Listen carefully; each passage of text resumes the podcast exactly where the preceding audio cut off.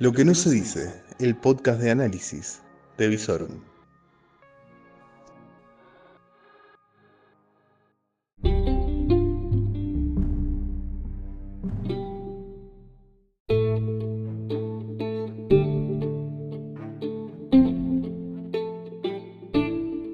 Muy pero muy buenas noches. Soy Lucas Arzamendia y hace 76 noches que no salgo de casa. Esto es Aislados, tu diario personal de cuarentena, tu podcast nocturno de compañía, o no sé cuándo lo escuchan, pero bueno, yo lo grabo a la noche, así que este podcast es nocturno. Se acabó, no hay más discusión.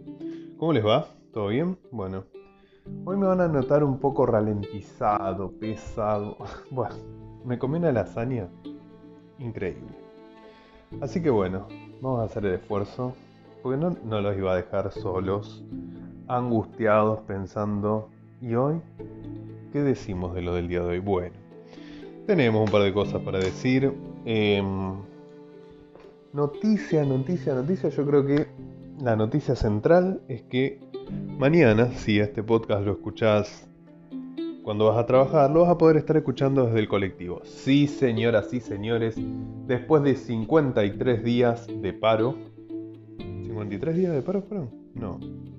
Fueron menos. Ustedes saben que me, hacen. No, me hacen equivocar. 23. 23 días de paro. Eh, vuelven los colectivos urbanos e interurbanos.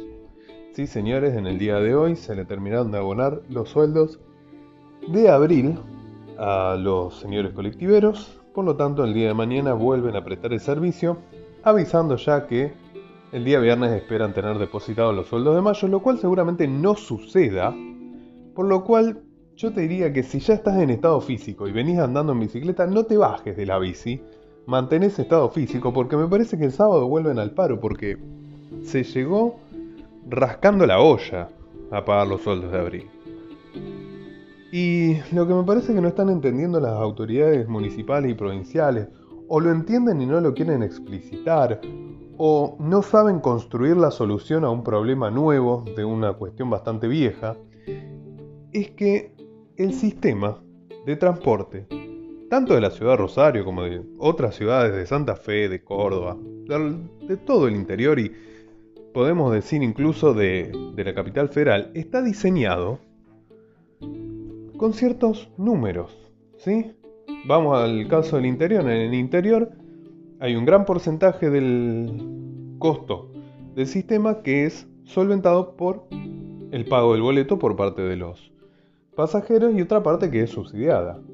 Bueno, en el medio de una pandemia, a dónde la gente va a evitar aglomerarse, donde no están los chicos yendo a la escuela, donde hay mucha gente que está siendo transportada por su empleador porque así lo establece la normativa, no hay la cantidad de boletos suficiente para que el sistema funcione como venía funcionando hasta el 19 de marzo. No querramos vivir un sistema que funcionaba en condiciones de normalidad, de aquella normalidad del 19 de marzo, con una cantidad X de boletos que hacía que el sistema fuera medianamente viable, y no querramos que eso que funcionaba en esas circunstancias funcione ahora cuando la cantidad de boletos que se cortan son el 15, 20, 25% va a ser. No va a funcionar, o sea, asumámoslo porque cuanto antes asumamos y tengamos el diagnóstico correcto con respecto a lo que sucede con el transporte urbano de pasajeros, antes vamos a construir una solución. A mí lo que me preocupa es eso, porque siempre que el diagnóstico es equivocado, la solución que se propone es equivocada y profundiza el problema. Si el diagnóstico es que lo que acá faltan son subsidios de la nación, que no voy a decir que no, porque es cierto y es histórico que los subsidios de la nación han sido repartidos de forma totalmente inequitativa en el país. Eso es cierto, pero a pesar de eso el sistema antes funcionaba. Esto quiere decir que el problema no es solo la inequidad de los subsidios que se concentran en la capital federal y en la provincia de Buenos Aires. El problema es que no hay suficiente corte de boletos. Corte de boletos, qué antiguo lo mío. No hay suficientes pasajeros que estén pagando el boleto. El sistema se torna inviable. No dan los números. Por lo cual, tiene que diagnosticar bien el intendente para construir una solución a la altura del problema. El problema es que la, ciudad de Rosario, como el resto de las ciudades grandes del interior, tiene menos pasajeros. Es una cuestión coyuntural. Por lo tanto, vamos a tener que ir a un sistema de transición que seguramente no tenga la misma cantidad de frecuencia, la misma cantidad de líneas, la misma cantidad de colectivos y seguramente emplea menos gente, pero que va a hacer que la ciudad de Rosario y, las otras ciudades tengan un sistema viable de conectividad, por lo menos por 6, 8, 10 meses. Y en marzo, abril del año 2021 se rediscutirá ese sistema cuando veamos si logramos una nueva normalidad con una nueva cantidad de X de pasajeros pagando el boleto a un precio de boleto que ya veremos cuál es, porque la inflación sigue. Gracias a Dios el combustible eh, ha parado su, su, alza de precios gracias a que el barril de petróleo bajó muchísimo y entonces por ese lado ha quitado un poco de presión. Pero siempre están los salarios que pujan y pujan y pujan hacia, la, hacia, hacia arriba. ¿Por qué? Porque claramente hay inflación. Los choferes quieren mantener el valor adquisitivo de su salario. Acá hay un problema que debe ser bien diagnosticado para poder construir una solución. Hasta ahora, la Intendencia no da señales de estar acertando el diagnóstico. Tal vez me equivoque, porque muchas veces en política el político dice para las cámaras una cosa y por detrás está haciendo otra porque sabe que lo que dice no tiene ni cuerno que ver con la realidad. A pesar de la hipocresía que ello representa, espero que fuera así. Que Pablo Hapkin y su equipo estén preparando una solución para el transporte porque el transporte, así como está, no va. Bien, ya hablamos del tema de transporte. Bueno, el tema que nos convoca. Sí, estamos aislados. ¿Por qué estamos aislados? Por la visita del coronavirus. Bueno, la cuestión está en que fue un día, como les encanta decir a los periodistas, día récord de contagios en la República Argentina. No, no, no, bueno, paren. Cuanto más se testea, más se detecta. Siempre supimos que los casos detectados eran un mínimo porcentaje de lo que existían. Y si el virus entra a correr en lugares donde hay hacinamiento, claramente suben los contagios y si se testea más, suben las detecciones. El dato alentador es que no ha habido una correlación entre la mayor cantidad de detecciones de casos positivos con mayor cantidad de muertos. Los muertos siempre han oscilado entre un mínimo de 4, 3, 4 y un máximo de, en muy pocas jornadas, casi 20. En el día de hoy se obtuvieron 904 eh, diagnósticos positivos, llegando a un total de 18.319 diagnosticados positivos en toda esta pandemia y 9 nuevos fallecidos, todos siempre en el mismo lugar. Y no es que yo lo invento, pueden chequear los datos oficiales. Los fallecimientos son en Ciudad de Buenos Aires, en Chaco y en Provincia de Buenos Aires, donde se concentra la mayor cantidad de casos y donde el porcentaje oscila de fallecimientos entre el 3 y el 5% de los infectados. Números totalmente avalados por lo que fue la experiencia internacional de esta pandemia. En cuanto a Santa Fe, no se detectaron hasta ahora nuevos casos. Tenemos ya cuatro casos en Villa Ocampo que, según nos están diciendo, puede llegar a arrojar nuevos positivos en la región. Se estamos hablando de nuevos eh, exámenes en la ciudad de Reconquista, Avellaneda, que tal vez arrojen varios positivos en el día de mañana, así que nos tendría que sorprendernos, pero lo que sí, lo que sí debería estar activado ya es un sistema de control, contención y aislamiento de, les diría yo, todo el departamento general obligado, porque uno siempre corre por detrás del virus, por lo cual tiene que establecer, bueno, lo que siempre venimos diciendo, zona de control, de contención, de aislamiento, ¿sí? en donde se establecen zonas rojas donde hay circulación, zonas amarillas adyacentes, zonas verdes mucho más lejos, porque las personas se trasladan, así como hay gente que, que la verdad que no sabemos con qué criterio estaba yendo al Chaco a hacer compras de verdura para vender en Santa Fe cuando Chaco tiene semejante problema de infecciones, bueno la gente viaja, el virus viaja. Por lo tanto, hay que hacer buenos operativos. Hasta ahora los operativos del sistema de seguridad santafesino han sido realmente pobres, por no decir otra cosa. Bien, vuelven los bondis, tenemos los números del día y Bueno, nos están quedando otros dos temas. Vamos a ir primero por el más liviano. Bueno, la caída de recaudación global a nivel nacional fue del 22%. La caída de recaudación del IVA, que es uno de los principales impuestos, fue del 29%. Es decir, que la caída de la recaudación está siendo a nivel mensual entre el 25 y el 30%. Imagínense que si ya el Estado Nacional venía con un déficit de entre 1 y 2%, a esto se le suma la subida de gasto que requirió atender a la emergencia y se le suba la caída en picada de la recaudación y vamos a tener, según las estimaciones de los especialistas, un déficit fiscal primario, es decir, antes de cualquier tipo de pago de deuda externa, que creo que no va a haber ninguno en, este, en lo que sigue del año, un déficit fiscal de alrededor del 10%. Es un déficit fiscal enorme y que si solo se financia con emisión, y bueno, a partir del segundo semestre vamos a tener una escalada de la inflación muy pero muy importante. Pero bueno, para eso falta, el gobierno todavía está a tiempo de terminar pacíficamente las negociaciones de la deuda externa y abocarse 100% tanto a la atención de la pandemia como a la atención del tránsito final de la pandemia en términos económicos, la transición, la reconstrucción y la salida ¿sí? de la de profunda depresión a la que va la economía argentina, de la cual ya hemos hablado en otras ocasiones. Caída de la recaudación, alertas, veremos cómo el gobierno afronta esta situación. Y bueno, luego lo que hemos visto casi en un correlato mundial, la violencia policial.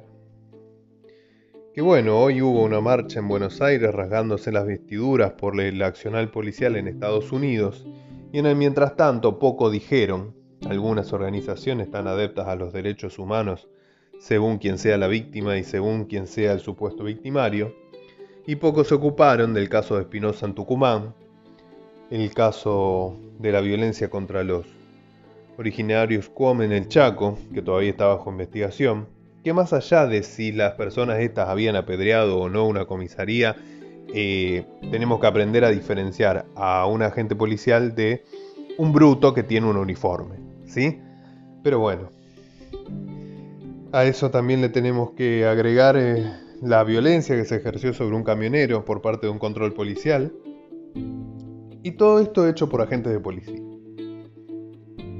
¿En algún momento vamos a asumir el problema que tenemos con las agencias de seguridad en la República Argentina? ¿Vamos a asumir que nunca se transitó el proceso de democratización de las fuerzas policiales?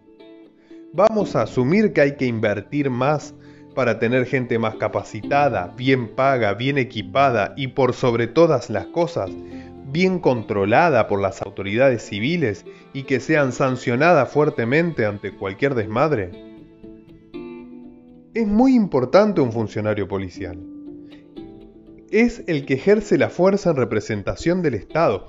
Estas cuestiones no pueden permitirse y todos sabemos, aquellos que no queremos hacer la vista gorda, que estos casos, estas situaciones, son cosas de todos los días, en los barrios, en las ciudades, en las poblaciones más chicas, donde el abuso policial es constante, cuando no es violencia física, violencia psíquica y cuando no, intersectado por la coima constante. ¿Hasta cuándo nos vamos a hacer los pelotudos con respecto al problema que tenemos en la cuestión policial? Digo, porque si hay un problema de inseguridad, también tenemos dentro de ese problema la cuestión de los agentes de las fuerzas policiales. Y hasta ahora lo único que hemos visto, por lo menos en la gestión de Omar Perotti, es un gran dilocuente en el Ministerio de Seguridad que poco ha mostrado en su accionar y que realmente en lo que ha sido, por lo menos, ejercer la función de policía caminera para que la gente no ande dando vuelta por las rutas y no ande llevando el virus de una provincia a la otra, ha sido un total fracaso. Todavía tiene la oportunidad Perotti de torcer el rumbo en la cuestión de seguridad, tal vez plantear un relanzamiento de su gobierno luego de pasada este episodio de la pandemia sobre julio-agosto, y va a tener que repensar, pero profundamente, cómo va a encarar la cuestión de la seguridad porque se le está yendo de las manos. Retomamos el curso normal de actividad, todos aquellos que vamos a trabajar Y también lo retomaron aquellos que van a delinquir. Y se ve por las calles día a día, se ven los robos, en las plenas peatonales, se ven los homicidios, se ve en los ataques con armas de fuego. El gobernador dijo que venía a pacificar. Paz y orden fue su lema. Por el momento no se ve ni paz ni orden y el gigante sigue durmiendo. Bueno, lo dejamos acá, ¿no? Si no nos ponemos muy intensos, es de noche. Yo tengo que irme a dormir y no, no me puedo poner así antes de dormir. Hay que relajar. Relajar. Se puso frío el tiempo, el invierno se, se quiere instalar con fuerza en este junio. ¿Vieron lo que fue esta mañana? La niebla, increíble. Hay imágenes en redes sociales de la niebla vista desde arriba, espectaculares. Bueno, mañana vamos a tener un día muy parecido con alta humedad. La mínima va a ser de 4 grados, la máxima de 17, un día muy parecido al día de hoy. Así que salí bien abrigado, si salís en anacleta, ponete doble pantalón, una campera bien, bien abrigada y que sea rompevientos. Si vas en la moto, lo mismo, con casco, siempre. Y si vas en el auto, bueno, espera que se caliente y prende la calefacción. Recordá antes de salir, ¿cómo vas a salir? Ya lo sabemos, obvio, porque para algunas cosas no necesitamos a nuestros pseudo padres dirigentes estatales. Ya sabemos que salimos lavándonos las manos primero, nos colocamos el barbijo, mantenemos distancia social, que es muy sano, estar un poco distanciado de la gente. Y transitamos tranquilamente, tratando de hacer una vida medianamente normal, restringiendo nuestra, nuestra burbuja social por si en algún momento hubiera algún contagio para que ese contagio se esparza lo menos posible. Y nada, seguimos, porque la vida sigue. Y hay y va a haber vida después de esta pandemia. Tampoco tenemos que atormentarnos ni sentir pánico. ¿Hay que tener cuidado? Por supuesto que sí, muchísimo cuidado. Pero tampoco ser presas del miedo. Porque cuando tenemos miedo somos muy fáciles de manejar. Somos muy fáciles de convencer de hacer cosas que en una situación normal no haríamos. Así que si vos ves que estás sintiendo miedo, bueno, empezá a tratar de tranquilizarte, hablar con tu gente querida, con tus amigos, charlalo, vas a ver que es un tema de cuidado, sí, pero que teniendo el cuidado que hay que tener, no nos va a pasar nada, ¿sí? Así que bueno, los dejo, yo me voy a dormir y espero que tengan un excelente miércoles, mitad de semana, a disfrutarlo. Y recuerden, estamos mal pero puede ser peor. Y esto así tan negro como se ve también pasará. Así que los veo mañana. Claro, acá, en aislados.